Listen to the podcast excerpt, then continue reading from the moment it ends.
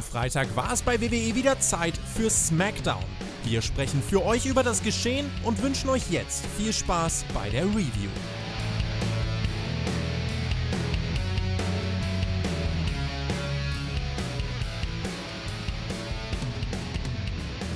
Das Intercontinental Championship Turnier startet. Charlotte Flair taucht auf. Otis als Mr. Money in the Bank. Das und mehr gab es bei der ersten SmackDown-Ausgabe nach der Großveranstaltung. Ihr hört den Spotfight Podcast. Ich bin der Chris und an meiner Seite ist der Björn. Hello. Hey, yo, und Meister zusammen. Smackdown-Zeit. Oder wie sie ich es so sagen würde, ähm, kurzweilige Freitagabendunterhaltung? Fragezeichen. Das ist die Frage, das wollen wir in diesem Video beantworten. Nach Money in the Bank gab es für SmackDown ja eine große Neuerung und zwar haben wir Otis als Mr. Money in the Bank bei der Show. Björn, ich habe bei der Review gemeint, ich mag Otis zwar, aber mit seiner aktuellen Rolle und was er bisher als Singles-Wrestler auch gezeigt hat, ist er meiner Meinung nach kein Main-Eventer und kein zukünftiger World Champion. Was waren deine erste Reaktion auf Otis als Mr. Money in the Bank? Äh, ich habe mich erstmal gefreut, denn schließlich habe ich ja predicted und habe euch gesagt, hör mal, Otis macht das. Ich kenne doch unsere WWE, die bauen ihn gerade genau dafür auf.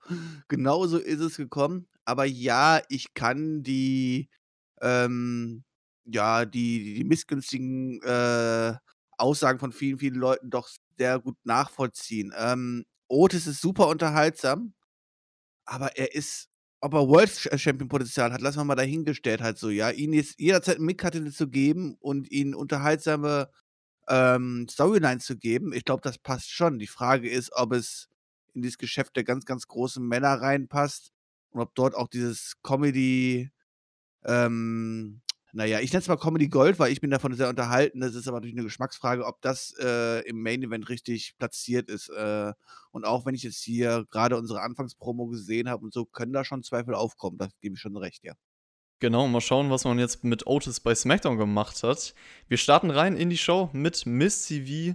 John Morrison und The Miss begrüßen uns. Otis kommt direkt mit seinem Koffer raus kann sich dann auch nicht richtig hinsetzen, weil ja, der Stuhl bricht halt ein und dann meinte er, okay, komm, ich bleibe einfach stehen. Und äh, der Money in the Bank Koffer ist für Otis Karriere natürlich sein größter Sieg gewesen, aber in seinem Leben ist der größte Sieg Mandy Rose. Er weiß auf jeden Fall, wie man Komplimente macht. Morrison witzelt dann ein bisschen über Otis Fleisch, auch in die zweideutige Richtung. Und äh, Otis hat dann auch Essen in seinem Koffer. Er meint, oh ja, ich hab's immer dabei, wenn ich mal Hunger habe. Also ein Fleischkoffer sozusagen.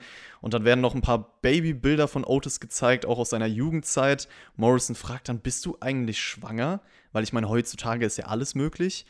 Und dann wird Miss kurz mal ernst, rastet aus, meint dann auch generell, ich, ich kann das alles nicht ernst nehmen. Komm, Spaß beiseite.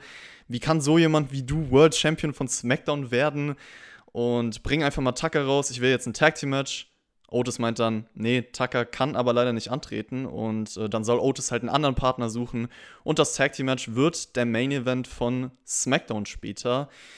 So, was sollte uns dieses Segment jetzt zeigen? Eigentlich ist es ja nur da gewesen, um zu sagen, okay, Otis ist dick und eigentlich ein verwirrter Loser, oder Björn? Ja, und der sich dann auch noch von irgendwelchen anderen Leuten fertig machen lässt, ohne sich dagegen groß zu wehren, das verstehe ich halt in dem Moment nicht. Du kannst meines Erachtens diese Promo genauso bringen. Ich fand sie unterhaltsam, aber auch die Sprüche von Miss Morrison. Problem ist, dass Otis dann halt hier einen auch doof spielt, in Anführungszeichen, und das einfach quasi alles schluckt und ja, weglächeln möchte, mehr oder weniger. Und spätestens da muss halt der Switch passieren. Da muss halt auch ein, ein Otis böse und ernst werden und sagen so, hey, äh, wir können unseren Spaß hier haben, aber wenn die Späße auf meine, auf meine Kosten gehen, dann geht es hier zu weit halt so und dann werde ich euch beiden einfach mal vernaschen, ja? Und, und euch als Fleischkeule benutzen und durch ein, als Dönerspieß aufhängen, ja, so nach dem Motto, ja? Da muss dann halt ein bisschen dann auch die ernste Intensität kommen und die fehlt dann halt bei Otis und ähm, ja, das ist dann die Frage halt auch, wo ich mich dann halt stelle, so, muss man nicht in dem Fall dieses Gimmick dann auch, auch einfach mal anpassen? Ich muss aber auch gestehen, dass ich das Segment generell schlecht fand. Also mich hat es nicht unterhalten, weil halt so viele schlechte Witze irgendwie drin waren und so diese versuchten Zweideutigkeiten ist wahrscheinlich im Endeffekt Geschmackssache, aber kam für mich nicht rüber. Und du erwähnst, dass Miss und Morrison machen sich ja eigentlich nur über Otis lustig. Also das Segment bestand ja eigentlich nur aus Comedy. Und ich meine, klar, wir kennen Otis, er war auch vorher in dieser Unterhaltungsrolle, aber jetzt das als Segment zu bringen, nachdem er Mr. Money in the Bank wurde, sagt ja eigentlich aus, okay, er hat den Titel oder diesen Koffer nur durch Zufall gewonnen, plus dann diese fetten Witze. Ja, es kam halt sehr kindisch rüber und das bestätigt mich eigentlich in meiner Meinung, dass ich finde, so kann jetzt eigentlich kein zukünftiger World Champion aussehen. Und es sieht für mich aber ehrlich gesagt auch danach aus, als würde man das nicht durchziehen mit dem Koffer. Außer man will jetzt wirklich bis ans Limit gehen und dann gewinnt Otis halt durch Zufall den World Title. Keiner kann es wirklich ernst nehmen. Soll dann wahrscheinlich witzig sein, aber das würde für mich zu weit gehen im Endeffekt. Also ich gehe davon aus, dass er erfolgreich eincashen wird und dass man sich aber in dem Fall hoffentlich, also du musst gerade bei so einem Charakter wie Otis, musst du ja auf, auf, auf, warten, dass das Publikum wieder zurück ist und sowas halt so, weil ich kann mir diesen Moment schon groß vorstellen, wenn er dann auch eincasht und auch, dass es die Leute feiern würden. Ähm, ja, aber wie gesagt, bei der Darstellung, wichtig ist jetzt halt auch den Punkt zu haben, wo man halt auch jetzt dann langsam umswitcht, ihn ernster bringt und ihn ähm, ja auch einfach zeigt, dass er Bock drauf hat, hier World Champion zu werden und dafür dann auch alles tun möchte, halt so, ja. Ähm, das fehlt mir halt noch in dem Moment. Äh, mal gucken, wie man da weiterverfährt. Aber ich glaube schon, er wird erfolgreich eincashen, aber es wird dauern. Ich kann mir auch vorstellen, dass das Publikum auf jeden Fall reagieren wird, falls es wieder da sein sollte. Und es sagt ja auch keiner, dass äh, jeder World Champion oder Otis jetzt in dem Fall nur noch ein ernsthafter Badass sein muss. Klar kann er seine Unterhaltungsrolle auch irgendwo behalten, aber für diese Rolle muss er definitiv sein Gimmick ein bisschen ändern, finde ich persönlich, für diese Position an der, in der Company, weil so ein bisschen Ernsthaftigkeit muss halt irgendwo sein. Also ich glaube, da sind wir relativ einer Meinung. Und, und dann brauchen wir erstmal einen richtig bösen World Champion dafür auch, ne? Weil ähm, gegen ein Face oder so ihn einkästen zu lassen, ist natürlich auch Blödsinn. Das stimmt allerdings, ja. Also gegen Strowman würde es jetzt nicht so viel Sinn ergeben, wenn man in die Richtung gehen will, okay, er kriegt jetzt als Face Underdog sozusagen diese Crowd-Reactions. Aber mal schauen, wer da in den nächsten Monaten vielleicht dann als Heel World Champion werden kann. Fällt dir da spontan jemand ein? Brock Lesnar.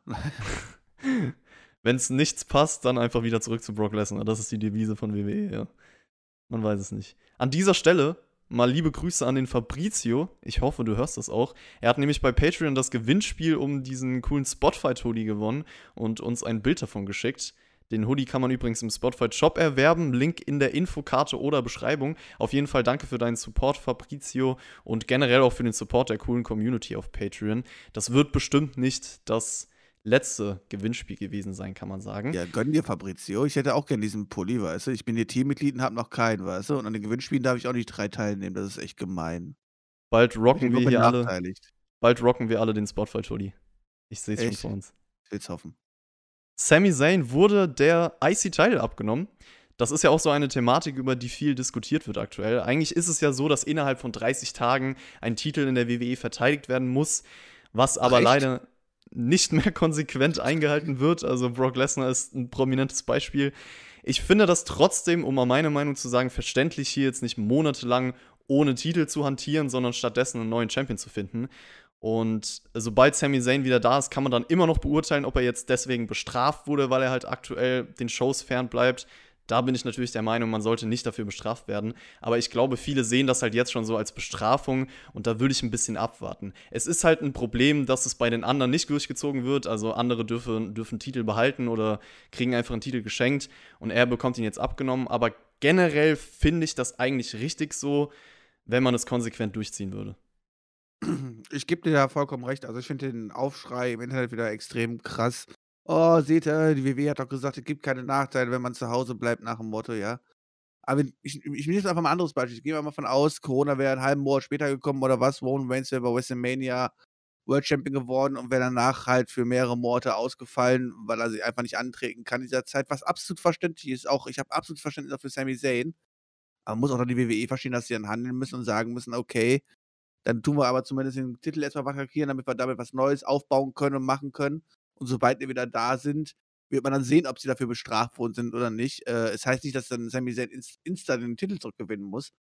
Ähm, aber zumindest muss man es aufnehmen und in diesem dementsprechenden Programm dann geben und so weiter. Ähm, ich würde das auch überhaupt nicht äh, jetzt die WWE irgendwie in die Schuhe schieben, denn sie müssen ja auch gucken, dass ihre Shows weiterlaufen. Und wir wissen ja nicht, wie es da Backstage aussieht. Wenn Sami Zayn gesagt hat, immer so, ich bin die nächsten drei Monate, bis hier wieder komplett alles toll ist, äh, einfach nicht verfügbar, dann muss man auch in dem Fall einfach die WWE verstehen. Ja, also da vielleicht nicht zu schnell urteilen. Das kann man dann vielleicht tun, wenn Sami Zayn wieder da ist und man da irgendwie spürt, okay, er wurde jetzt bestraft dafür. Das wäre natürlich nicht richtig, weil wir alle verstehen können, dass man in der aktuellen Situation nicht bei den Shows auftritt, aber das ist dann ein Zukunftsthema. Bei SmackDown startete dann, startete dann ein Turnier, um den neuen IC Champion zu krönen. Und ich muss sagen, ich liebe Turniere im Wrestling. Also ich sage generell mehr davon. Jedes Match hat dadurch eine gewisse Relevanz. Es ist ein sportlicher Wettkampf. Und die Erstrunden-Matches lauten Daniel Bryan gegen Drew Gulak, Elias gegen Baron Corbin, Jeff Hardy gegen Sheamus und AJ Styles gegen Shinsuke Nakamura. Björn, ist das ein gutes Teilnehmerfeld? Hättest du etwas geändert vielleicht? Und wer glaubst du gewinnt das Turnier im Endeffekt? Ähm, Teilnehmerfeld klingt jetzt auf jeden Fall nicht verkehrt und ähm, bis auf vielleicht zwei, zwei, drei Namen würde man ja fast sagen, davon hat jeder auch das Potenzial, prinzipiell dieses Turnier, dieses Turnier zu gewinnen. Ich gebe dir erstmal recht, was Turnier, Wrestling angeht und so weiter. Ich bin ja da auch ein großer Fan von. Vor allem, wenn man es dann auch nutzt und in den Turnieren entsprechende Storylines und so weiter erzählt und Charaktere weiter aufbaut, overbringt, wie auch immer, weil da hat man ja gerade in so Turnieren richtig, richtig gute Möglichkeiten für. Ähm, ja, du hast angesprochen, wer dabei ist, Daniel Bryan, du Gulag. Ähm, natürlich sehr passend, was die WWE natürlich auch sehr gerne macht, dann, ja, wenn man schon mal eine kleine Verbindung zwischen den Leuten hat, dann lässt man sie an der ersten Runde auch gegeneinander antreten. Jetzt haben wir Seamus wieder dabei. Endlich hat er überhaupt was zu tun, außer Leute weg zu squashen, nachdem sein Comeback da ist. Und Seamus sehe ich hier auf jeden Fall irgendwie auf der, ich glaube, ist auf der rechten Seite. Ich glaube, auf der rechten Seite ist er, ne? Ich habe das Bild nicht mehr ganz vor Augen. Also ähm, auf jeden Fall ist auf einer Seite Brian Gulak und Hardy Sheamus und auf der anderen Seite Elias Corbin und Styles Nakamura. Ja, ähm, ja, eigentlich müsste sich Sheamus hier mindestens im Finale durchsetzen. Äh, und auf der anderen Seite ähm, mit Styles, Nakamura und so weiter halt auch interessante Leute dabei. Mal schauen. Also mein Tipp ist hier eigentlich, eigentlich wäre es der richtige Schritt jetzt wahrscheinlich hier, um Sheamus weiter aufzubauen und ihn dann erstmal durch den Midcard-Titel dann endlich vielleicht auch mal endlich mal eine Fehde zu geben danach, nachdem jemand einen Titel hat. Und äh, echte Herausforderer. Okay, also der Björn tippt auf Seamus. Jetzt seid ihr mal gefragt. Schreibt gerne in die Kommentare, wer das Turnier gewinnt. Und ich schaue dann mal für nächste Woche, welcher Name am meisten genannt wurde. War das dein Tipp? Zu meinem Tipp, ich überleg's mir noch und, und ich sag's dir gleich. Ich Ach so, wenn, wenn, das Finale dann kommt, ja? Dann nee, nee, ich sag's dir jetzt gleich. Also vielleicht erstmal zum Teilnehmerfeld. AJ Styles äh, ist ja Raw-Wrestler, das muss man auch entsprechen. Der kann jetzt SmackDown-Champion werden, also dieser Roster-Split wird tatsächlich gar nicht mehr ernst genommen. Ein Name, ähm, den ich den vielleicht. Ja sogar, den haben sie ja sogar weiter näher beschrieben, oder?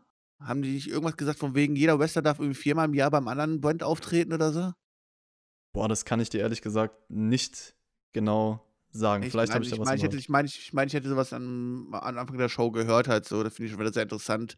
Ähm, freue mich jetzt schon wieder auf die Statistikjäger, die sich dann freuen und dann sich beschweren, wenn der erste oder fünfte Mal aufgetreten ist. Wo ich mich dann auch frage, warum macht es die WWE sich so schwer? Sagt doch einfach, die dürfen untereinander auftreten und nennen keine Zahlen oder sowas. Aber naja, gut. Cesaro ist ein Name, den ich vielleicht noch hier drin erwartet hätte. Ist jemand, den man generell eigentlich immer in so Turnieren cool nutzen kann, weil er einfach ein starker Wrestler ist und äh, da wird ja der Fokus drauf gelegt. Styles gegen Nakamura ist ein Erstrunden-Match. Damals hat das bei WrestleMania 34 stattgefunden und wurde vorher gehypt als Dream-Match. Es gab ja bei Wrestle Kingdom 10 dieses unglaubliche Wrestling-Match für mich persönlich und die WWE-Matches waren dann leider sehr enttäuschend und deswegen hat die Begegnung für mich auch einiges an Glanz verloren. So, kommen wir mal zu meinem Tipp. Ich habe kurz überlegt, ich würde sogar spontan behaupten, Daniel Bryan gegen AJ Styles wird das Finale und ich kann mir beide als Sieger vorstellen. Ich kann mir auch Sheamus vorstellen, definitiv. Seamus oder Brian auf der einen Seite. Ganz ehrlich, AJ Styles, ähm, um diese direkt zu zeigen, es ist nicht mehr wirklich Raw und SmackDown als Kader, ihn hier so als SmackDown-Champion zu bringen, kann ich mir irgendwie vorstellen. Aber im Endeffekt. Für Mo einen Monat erst getötet. Der ist tot. Den ganzen darf ich gar nicht geben. Solange der mir nicht erzählt hat, wie er als Jesus wieder auferstanden ist, ist er für mich raus. Das übernimmt dann Seth Rollins irgendwann für ihn. Im Endeffekt tippe ich auf Daniel Bryan, Björn. Echt? Ja. Ja, natürlich kannst du auch Daniel Bryan hier wiederbringen, aber ähm, äh, haben wir Daniel Bryan auf der einen und Sheamus auf der anderen Seite, weil dann bin ich eher beim Finale Daniel, Daniel Bryan gegen Sheamus, also. Bryan gegen Sheamus wird wahrscheinlich das Halbfinale oder könnte ein Halbfinale werden. Also ich bin mal gespannt. Also einer von der Seite tippe ich jetzt einfach mal auch, der sich durchsetzt. Mal schauen, was Daniel Bryan bei SmackDown später gemacht hat. Starten wir erstmal direkt rein ins Turnier mit dem ersten Match und das war Elias gegen Baron Corbin. Das für mich persönlich uninteressanteste Match vom Turnier. Es gab auch einen Rückblick auf die Fehler der beiden. Elias hat Corbin ja bei Money in the Bank das Match gekostet und das SmackDown-Match startet mit ein paar Rest-Holds. Elias springt auf Corbin nach draußen, wird gegen die Barrikade geworfen. Corbin zeigt dann seine Gitarrenkünste ein bisschen. Und das Match spielt sich generell viel außerhalb vom Ring ab, die erste Hälfte. Hälfte. Corbin dominiert. Elias kämpft sich zurück.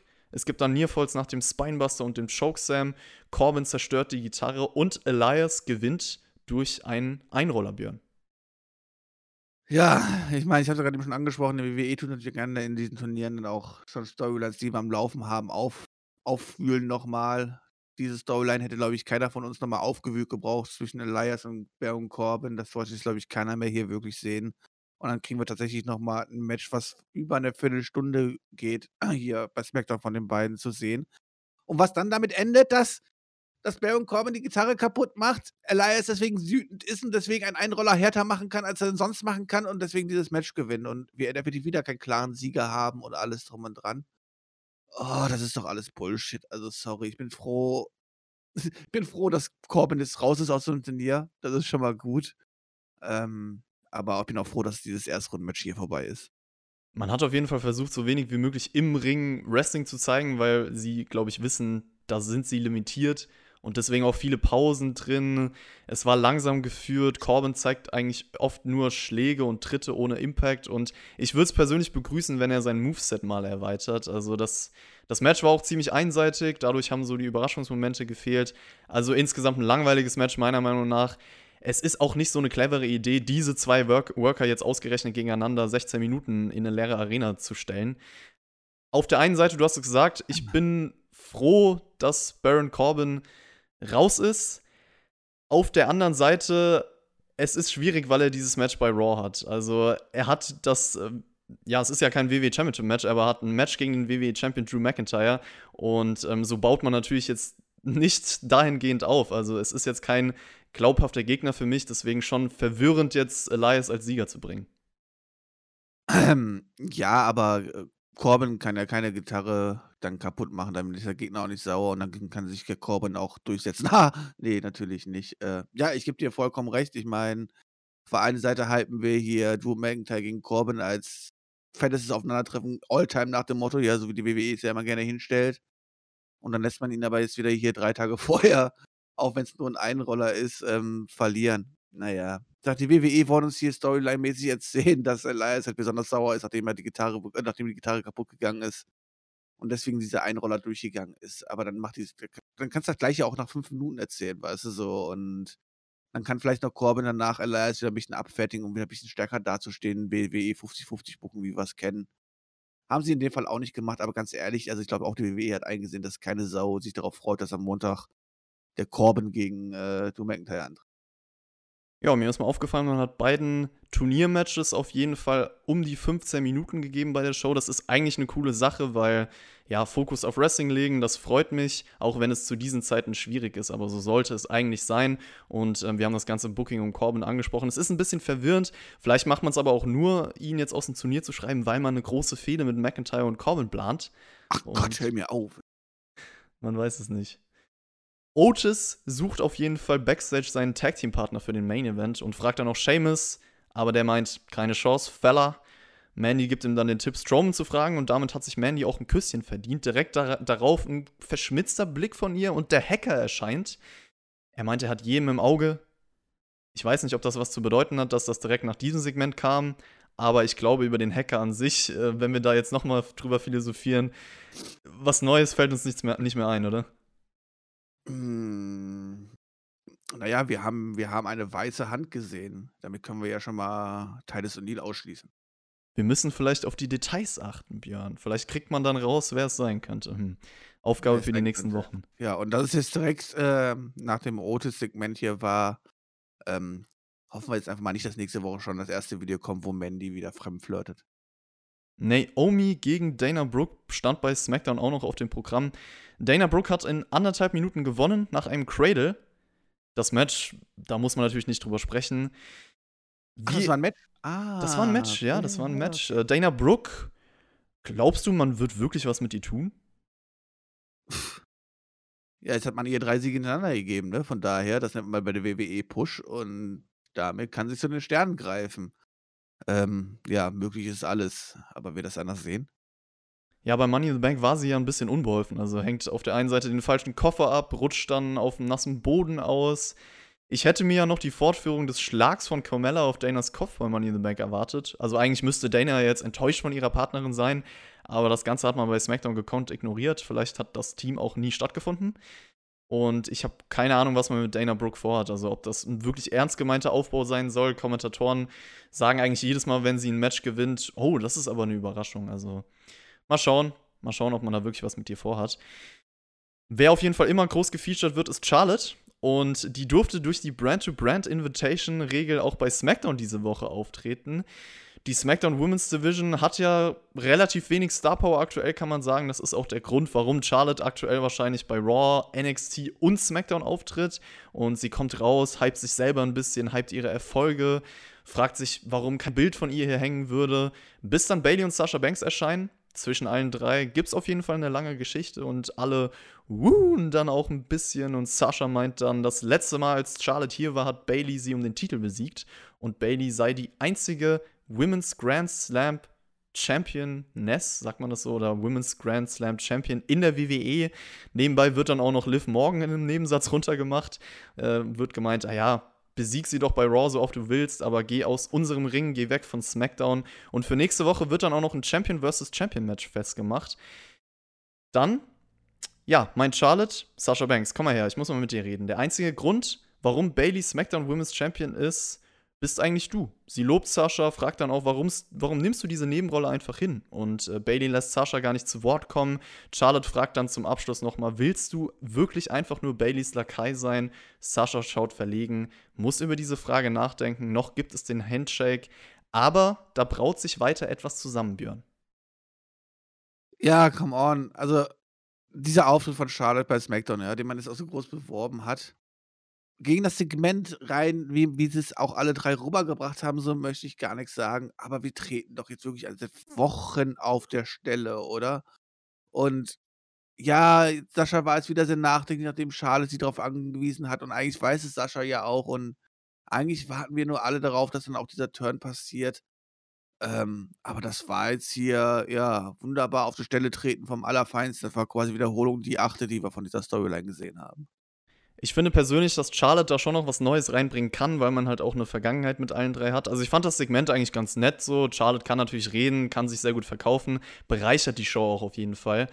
Und äh, Charlotte hat Sascha daran erinnert, dass sie zwei ja eigentlich so das große Spotlight hatten. Und vielleicht dreht man es ja so, dass durch Charlotte Sasha wieder dahin möchte. Und klar, das ist ein weiterer Schritt in Richtung Bailey Sasha. Ich kann auch verstehen, warum du jetzt sagst, okay, es, es tritt auf der Stelle, weil ich will auch, dass mal ein kleiner Fortschritt wenigstens kommt.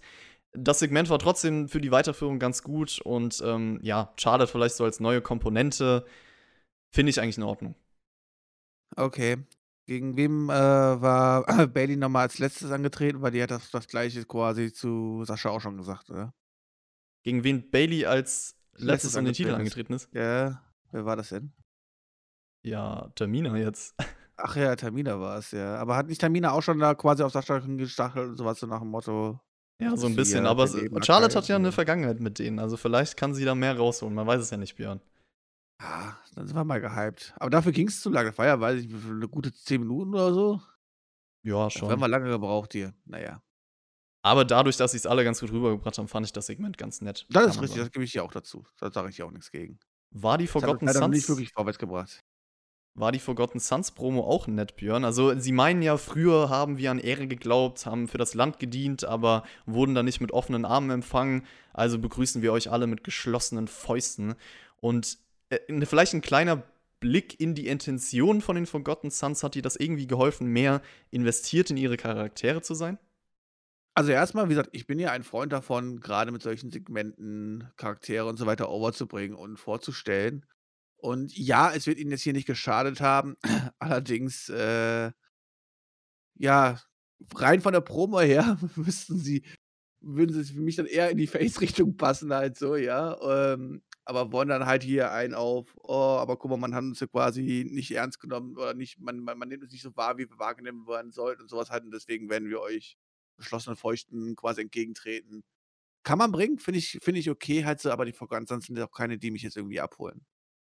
Es erklärt auf jeden Fall, warum sie wütend sind, sozusagen, aber ich weiß auch nicht, wie das jetzt vom Gimmick oder von den Aussagen in die Show integriert wird. Also, das kann ich mir gerade noch nicht bildlich vorstellen. Es gab das zweite IC-Title Turniermatch und zwar Daniel Bryan gegen Drew Gulak, äh, eigentliche Tag-Team-Partner. Ich muss sagen, ich fand es cool, dass sie hier gegeneinander angetreten sind, weil das genau zum sportlichen Wettbewerbsgedanken passt, den auch beide Charaktere verkörpern. Und es gab auch den, den Handschlag am Anfang, viel Mad Wrestling, versuchen eigentlich aus allem so rauszurollen. Es geht auch fair zur Sache. Das heißt, wenn jemand in die Seile kommt, wird losgelassen direkt. Sie traden Submissions hin und her. Sowohl Arm als auch Bein werden bearbeitet. Brian kommt mit German Suplexes, ähm, Drew, Drew Gulak mit dem Michinoku Driver. Der Yes-Lock wird immer wieder ausgekontert. Und dann gibt es so eine Version vom Dragon Screw, den Heel Hook. Drew Gulak muss nach 13 Minuten aufgeben. Brian ist damit weiter und meint auch nach dem Match kurz, dass er schon immer IC Champion werden wollte, jede Woche jetzt den Titel verteidigen will und äh, einfach zeigen möchte, dass der beste Wrestler in der WWE diesen Titel hält. Dann gibt es noch einen Handschlag mit Gulak und Brian. Björn, wie hat dir das Match gefallen? Ja, hast du richtig schön beschrieben. Ähm, es war natürlich standardmäßig. Wir haben jetzt zwei Leute, die sich sehr, sehr gut untereinander kennen, im Ring auch und so weiter. Dementsprechend viel kontern, viel probieren, aber mit fairen äh, Wrestling, ähm, ja, sich versuchen gegeneinander auszustechen. Das hat man hier wunderbar rübergebracht, das hat wunderbar funktioniert. Das war mit Sicherheit das beste Match des Abends, da wird keiner groß widersprechen. Ähm, die aufeinander, dieses aufeinander zu bringen in der ersten Runde finde ich vernünftig, auch wie man es hier erzählt hat. Ähm, du Gulak sieht sich danach wirklich nicht extrem schwach aus oder irgendwas halt so. Denn der Boyne hat dann Sieg, dein Top-Favorit hat hier quasi schon mal gezeigt, dass er Anrecht darauf hat. Und ja, natürlich gehört er auch irgendwie ganz da oben hin halt so. Aber es ist irgendwie nicht den Weg, den ich von aktuell von Daniel Bryan irgendwie sehe. Ähm, es wäre mir fast ja zu langweilig, muss ich sagen, zu, zu straight up, wenn er jetzt hier dieses Turnier gewinnen würde. Ähm, schauen wir mal. Ich sag, Match war bisher das Beste des Abends. Ja, also im Match sah alles sehr sauber aus, sehr realistisch, schönes Selling von beiden, smooth Kontersequenzen. Hätte auch gerne noch ein bisschen länger gehen können und vielleicht auch noch mehr Drama aufbauen können, aber nichtsdestotrotz gutes technisches Wrestling-Match auf jeden Fall. Und auch der sportliche Aspekt dahinter mit dem Handschlag danach gefällt mir. Ich muss auch sagen, dass ich den Brian-Weg nicht langweilig finde. Ich finde seine Aussagen gut, dass er den Titel auf die nächste Stufe heben will und auch sagt, der beste Wrestler sollte ihn prä präsentieren. Und deswegen, bei diesem Teil von SmackDown lag der Fokus einfach auf den richtigen Dingen für mich. Deswegen, meiner Meinung nach, das Beste bei SmackDown eigentlich gewesen. Naja, wenn er, er sollte sich eher sicher auf die nächste Stufe wieder bringen und das wäre wahrscheinlich eher das vorteilte Geschehen. Ähm, aber naja, wenn du halt ein Match hast zwischen Daniel Bryan und Drew Gulak und dieses Match kürzer geht als Baron Corbin ähm, gegen Elias, dann sagt das schon alles aus. Ich weiß auch nicht, warum man nicht hier einfach 10 Minuten dranhängt und bei Baron Corbin 10 Minuten wegnimmt, dann hätte es viel, viel schöner hier gepasst. Ich frage mich auch, wer auf diese Idee gekommen ist, ehrlich gesagt. Das würde ich gerne mal wissen. Es gab Vince. Wer? Vince? Ja, natürlich. Der steht auf große Männer mit Gitarren in der Hand. Ja, aber ich glaube nicht, dass der sagt, ach komm Leute, ich book jetzt hier mal Smackdown und äh, wir geben den und den so viel Zeit, den und den so viel Zeit. Aber hm, man weiß ja nicht. Ja, natürlich. Er hat gesagt, guck mal, große Männer, viel Zeit, kleine Männer, wenig Zeit. Da hat er sich genau extra für eingesetzt. Also, wenn ja. das nicht mehr länger geht als dieses Match hier, dann seid ihr alle gefeuert. Ja. ja, Sonja Deville hat eine Promo gehalten. Sigler steht eigentlich nur daneben und äh, Sonja meint, alles, was ich dir versprochen habe, Mandy, wurde zur Realität. Wir werden euch nächste Woche vorführen. Dort wird es ein Mixed Tag Team Match geben: Otis und Mandy gegen Sigler und Sonja Deville. Und fragt dann auch, Mandy, in was bist du eigentlich gut? Eigentlich nur, du kannst nur gut aussehen. Und wie wird das mit Otis später enden? Schreiende Kinder, ein Mann, der ständig nach Bier verlangt. Wenn du so leben willst, dann mach das. Aber du wirst nie so talentiert sein wie ich und ich werde dein Leben weiterhin zerstören. Zeig mir bitte nächste Woche einfach, warum du es überhaupt verdient hast, im selben Ring mit mir zu stehen. Und diese Aussage am Ende fand ich super. Generell fand ich, das war auch eine super Promo von Sonja. Ich bin gespannt auf deine Meinung. Ähm, ich finde, dass sie das mit sehr viel Feuer rübergebracht hat. Die Inhalte sind badass. Alles passt irgendwie daran. Und deswegen, sie macht das richtig gut seit ihrem Turn gegen Mandy. Ist aktuell auch diejenige, die ich am liebsten so als Main-Eventerin bei SmackDown sehen würde. Ja, außer diese Promo, wo sie damals geturnt ist und ich wusste, ob sie jetzt glücklich weinen oder schreien sollte, ja, weil ich ja damals auch sehr kritisiert habe, muss ich sagen, dass mir eigentlich alle anderen Videos, Promo Promos und so weiter von Sonja richtig, richtig gut gefallen und auch diese hier war richtig ordentlich.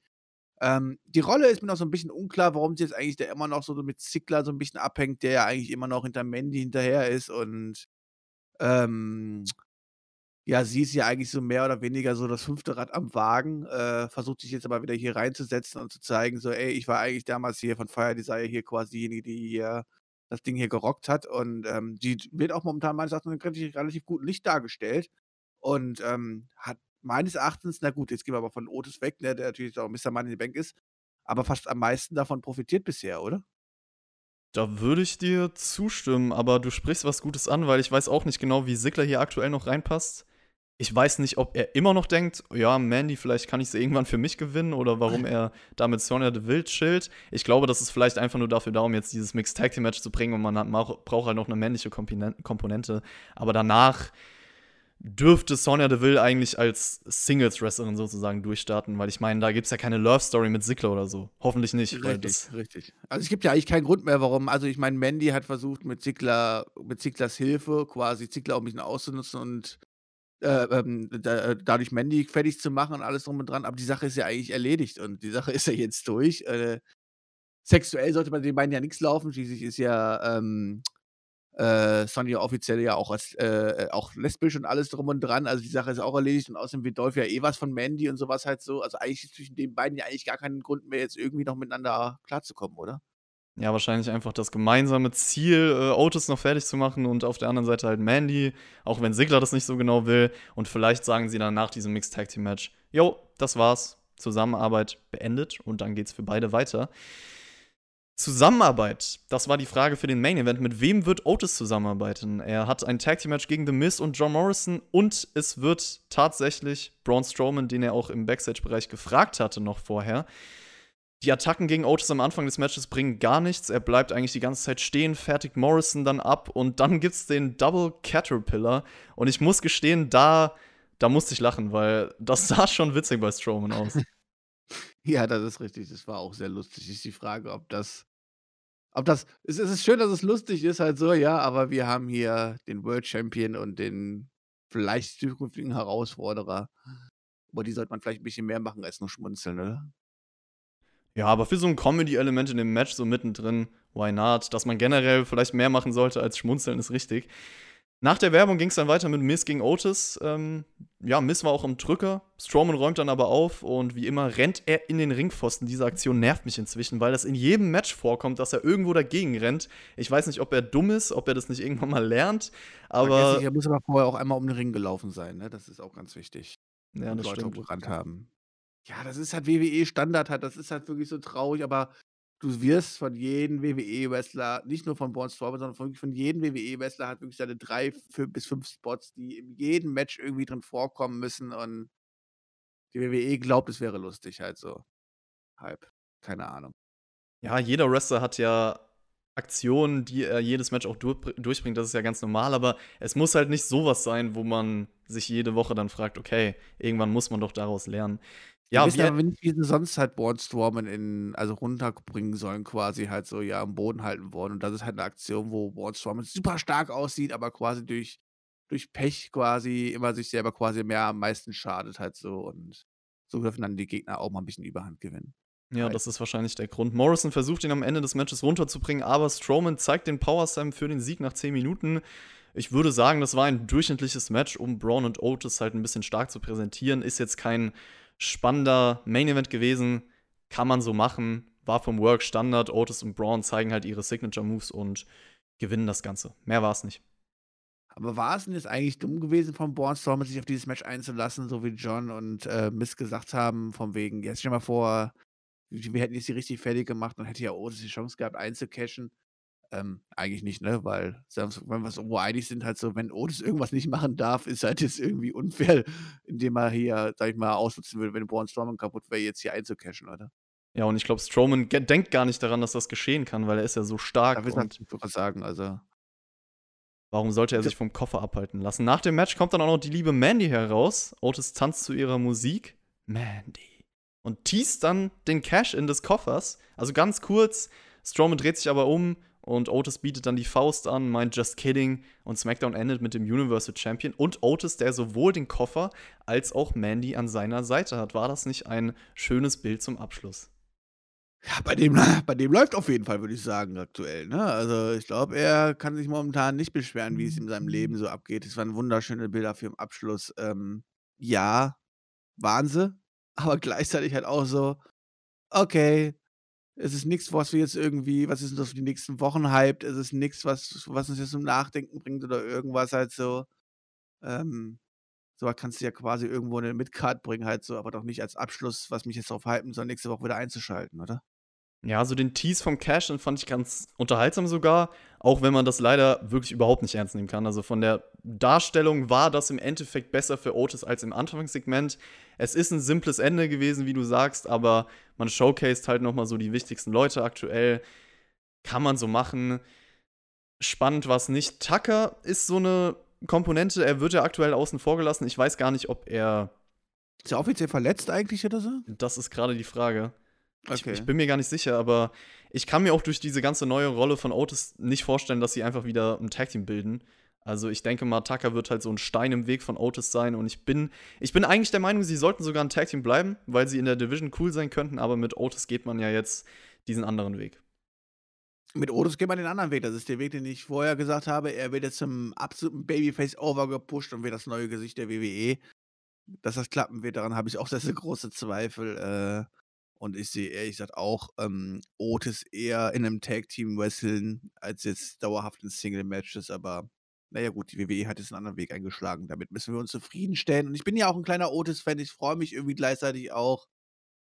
Aber jetzt irgendwie zu sehen, wie er jetzt gegen die ganz Großen und dann auf einmal selber da steht mit World Title in der Hand und dann Main Events führt und dabei, ja, aber zu, zu sehr eine Comedy-Rolle ist, Ah, so richtig warm werde ich mit dem Gedanken auch noch nicht, obwohl ich mich ja eigentlich drauf gefreut habe.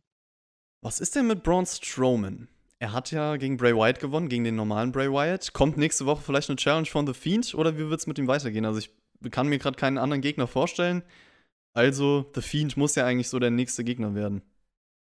Ja, muss unbedingt. Vor allem muss ja auch ähm, Bray Wyatt sich mal zu äußern zu der Niederlage und alles drum und dran da muss es ja eigentlich weitergehen. Wir waren uns ja eigentlich alle einig, dass dies jetzt nur, ja, der erste Schritt war und jetzt dann eigentlich der Fiend dann auch im nächsten Match antreten muss. Also da muss was kommen. Hoffen, gucken, ob nächste Woche was passiert.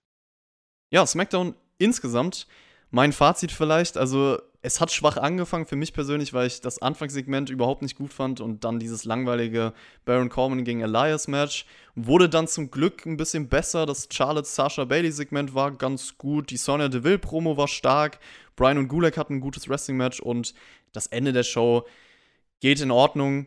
Charlotte hat der Show ganz gut getan und ich mag halt vor allem die Idee des Turniers bei SmackDown, gerade um den IC-Title. Also insgesamt war die Show okay, hatte gute, hatte schlechte Dinge. Eine durchschnittliche Nummer, würde ich sagen, Björn. Ja, es war absolut gar keine Vollkatastrophe, aber es war auch nichts, wo, wo wir jetzt auch in drei Tagen darüber unterhalten werden. Wirklich nichts dabei. Ich meine, wenn du halt einfach die erste Stunde beginnst mit einem Segment und dann ein Match zwischen Elias und King Corbin und danach machst du halt Naomi gegen Dana Brooke, dann weißt du halt, auf was für ein Niveau wir uns momentan befinden, was auch das Wrestling angeht und alles drum und dran.